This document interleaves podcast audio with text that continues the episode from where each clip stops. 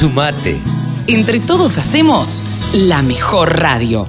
La radio del campo. Bien, y ahora estamos en comunicación con Juana Muchastegui, quien es técnico en rumiantes, me dijo así eh, antes de hacer la nota, es asesor en producción de carne en animales, de carne y leche, trabajando para la firma Oltech. Hola Juan, buenos días, gracias por atendernos.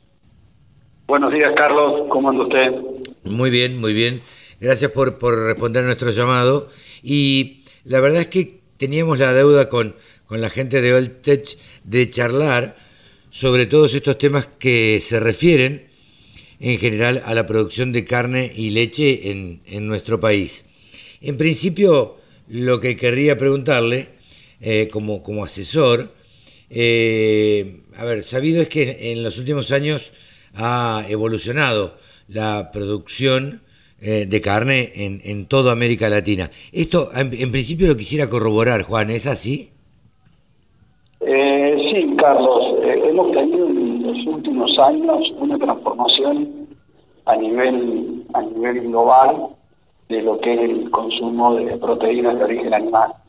Y Ajá. obviamente que eh, en lo que es la parte de bovinos, eh, no son muchos los lugares del mundo que tienen los recursos para poder lograr esa producción. Claro. Y por, por suerte nosotros estamos eh, en una zona donde junto con los otros países que formamos parte de, de Sudamérica tenemos esa posibilidad. Y de ahí es que eh, hemos tenido y estamos teniendo una transformación en ese sentido. En los últimos tiempos esa transformación se ha acelerado, por decirlo de una forma, porque aparecieron otros países con altas demandas y bueno, eh, cada uno fue traccionando para poder posicionarse en cubrir esa demanda. Argentina no escapa a eso, más allá de todas las, ahora, las cuestiones puntuales. Ahora llegamos, Juan, porque eh, usted se está refiriendo básicamente a la demanda de China.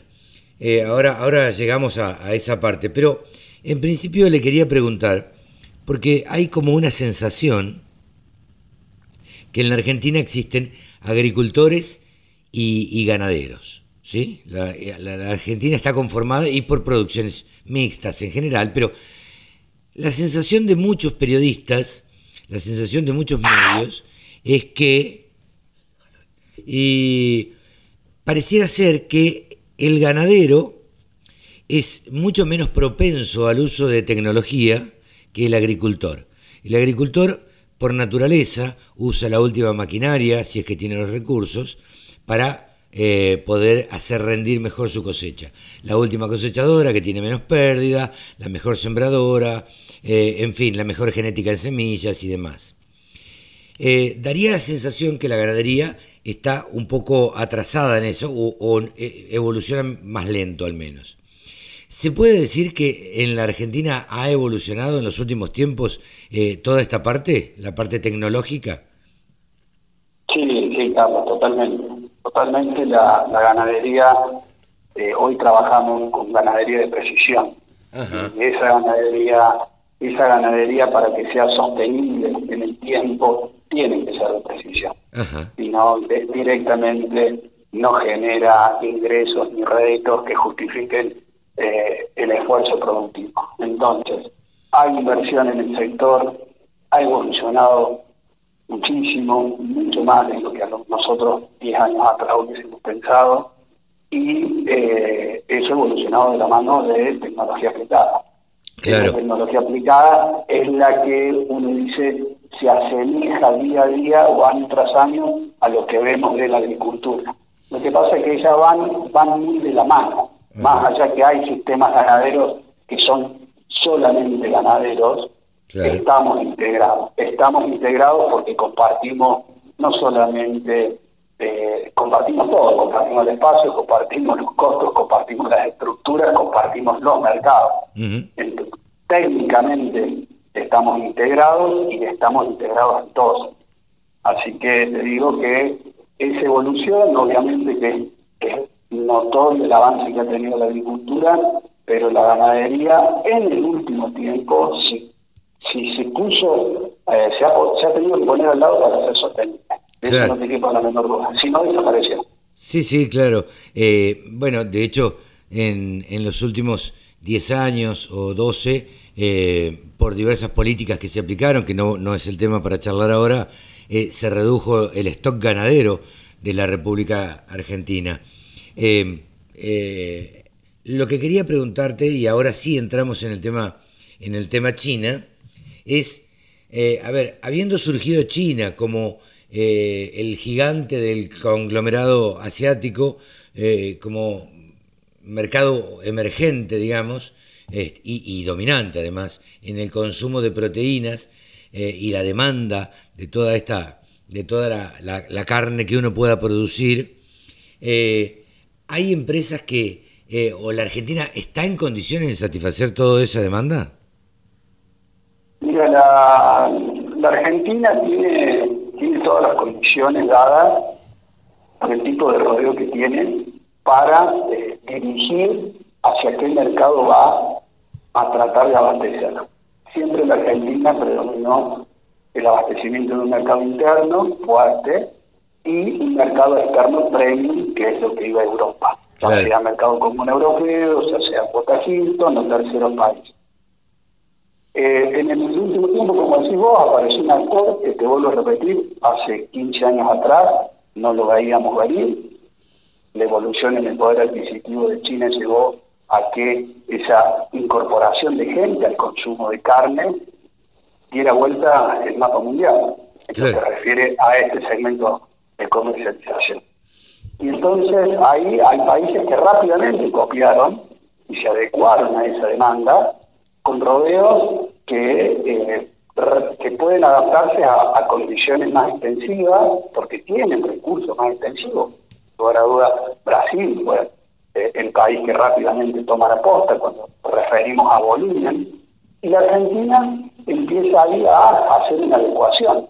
Nosotros tenemos una gran parte de nuestro rodeo o segmentos de nuestro rodeo que van dirigidos a mercados de volumen y no tanto de calidad, y parte de nuestros rodeos que van dirigidos a un consumo más premium, que seguimos abasteciendo ese tipo de mercado. ¿Sería parte de la Hilton, por ejemplo? Claro, exactamente. Entonces vos tenés hoy por hoy la posibilidad de trabajar con alto valor en dólar por tonelada exportable, que va a ser todo lo que siempre fue, Europa, obviamente. También se abre Estados Unidos como un mercado incipiente, pero de alto valor. Y por otro lado tenés un mercado que consume volumen, que de a poco empieza también a demandar calidad, no solamente es vaca gorda, vaca conserva, sino que también empieza a demandar un novicio de calidad, bueno, el poder adquisitivo y los estándares de vida en la incorporación de materias de materias proteicas de origen animal cada vez van a ser más altas en China o en todo ese conglomerado. Eh, y ahí tracciona todo para arriba. Claro. En, detrimento no, en la adecuación del consumo local. Argentina hasta hace muy poco consumía 75 kilos de carne per cápita y hoy estamos en cuarenta y pico. Pero ese pues. retroceso no es un deterioro. Eso no hemos integrado, yo siempre digo, no hemos integrado al mundo. Claro. Eh, de alguna forma. Sí, sí, de alguna forma. Todavía yo siempre soy un defensor, un defensor de la carne ovina, por ejemplo, cosa que no consumimos en la Argentina prácticamente. Eh, ya va a llegar el momento. Eh, Estamos charlando con Juana Muchastegui, asesor en producción de carne de la empresa Oltech. Al respecto, también quería preguntarle, Juan, eh, ¿qué tiene para ofrecer una empresa como Oltech eh, hacia esa eh, o en bien de la tecnología que se puede aplicar para producir más y mejor carne en la Argentina?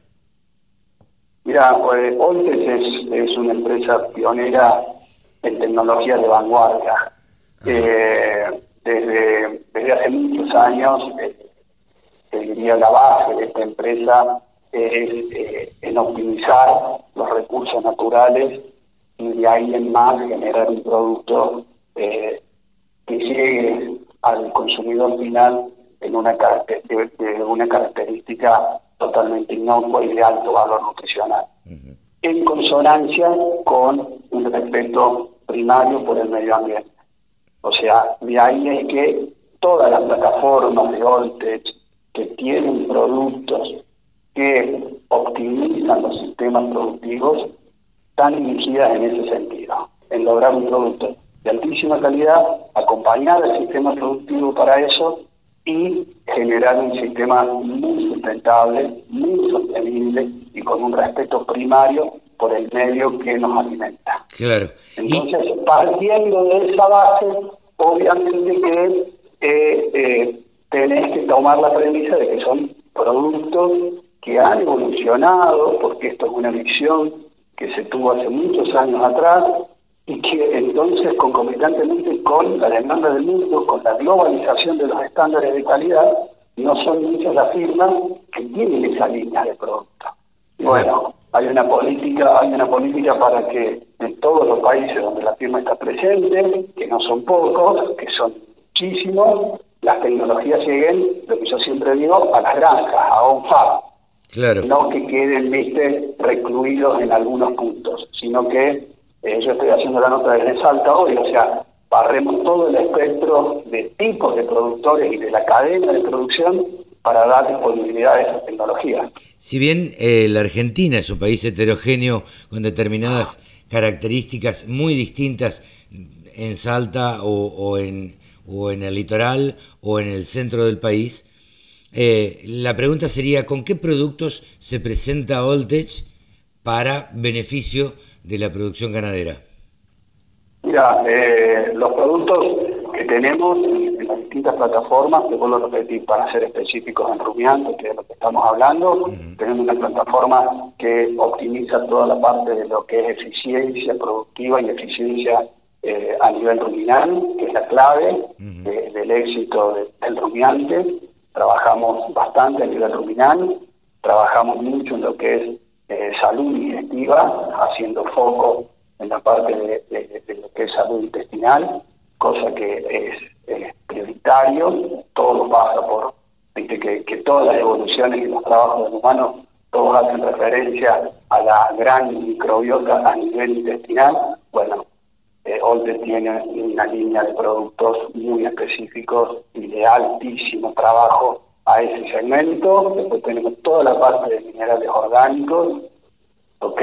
Y toda la parte de plataforma de secuestrantes de picotoxinas.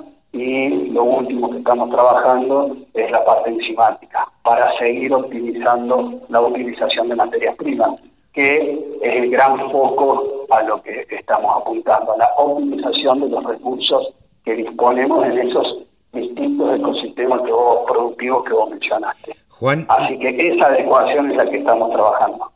Juan, eh, quería preguntarte, los productos estos a los que vos te referís, eh, ¿se presentan de qué manera? ¿Son todos eh, bloques o, de qué manera se presentan? No, no, no, no, no, son, productos, son productos que tienen generalmente la, presentación de los productos son en sacos, en bolsas de 25 kilos. Después tenemos una línea muy especial de algunos productos, como tú dijiste, que son tipos de bloques autoconsumo, pero eso es como un especial dentro del segmento que, estamos desarrollando. Los productos tradicionalmente se presentan en bolsas y buscamos la forma con nosotros abastecemos a las distintas empresas que llegan a los clientes, ¿no? Todas las, las, las premezcladoras, toda la cadena de industrialización de la nutrición animal, nosotros llegamos a los productores a través de ellos, como también a veces lo hacemos en forma directa para generar respaldo a esa firma. Claro. Pero bueno, ahí es donde entonces por esto es una actividad interdisciplinaria con diferentes técnicos que intervienen y con la adecuación de estas tecnologías para lograr un sistema productivo eh, sustentable. Porque hoy es la premisa que tenemos, acordate, es eh, planes, o sea, planeta pleno, planeta de abundancia, y para eso tenemos que lograr sistemas productivos sostenibles en el tiempo y muy sustentables con el medio. Juan, Por eso es, ahí donde, donde trabajamos todo el tiempo. Juan, te agradezco muchísimo esta charla con la Radio del Campo. Te agradezco desde ya y te volveremos a consultar en otra oportunidad para que nos clarifiques un poco más este tema que mucho, demasiado no se conoce acá en, en la Argentina. Perfecto, Carlos. A, a, tu disposición y bueno, mandar un saludo a todos y muy agradecido por el contacto. Gracias, buenos días. Ha sido Juan Amuchastegui, asesor en producción de carne de rumiantes de la empresa Oltech. La radio del campo. Única emisora con programación 100% agropecuaria.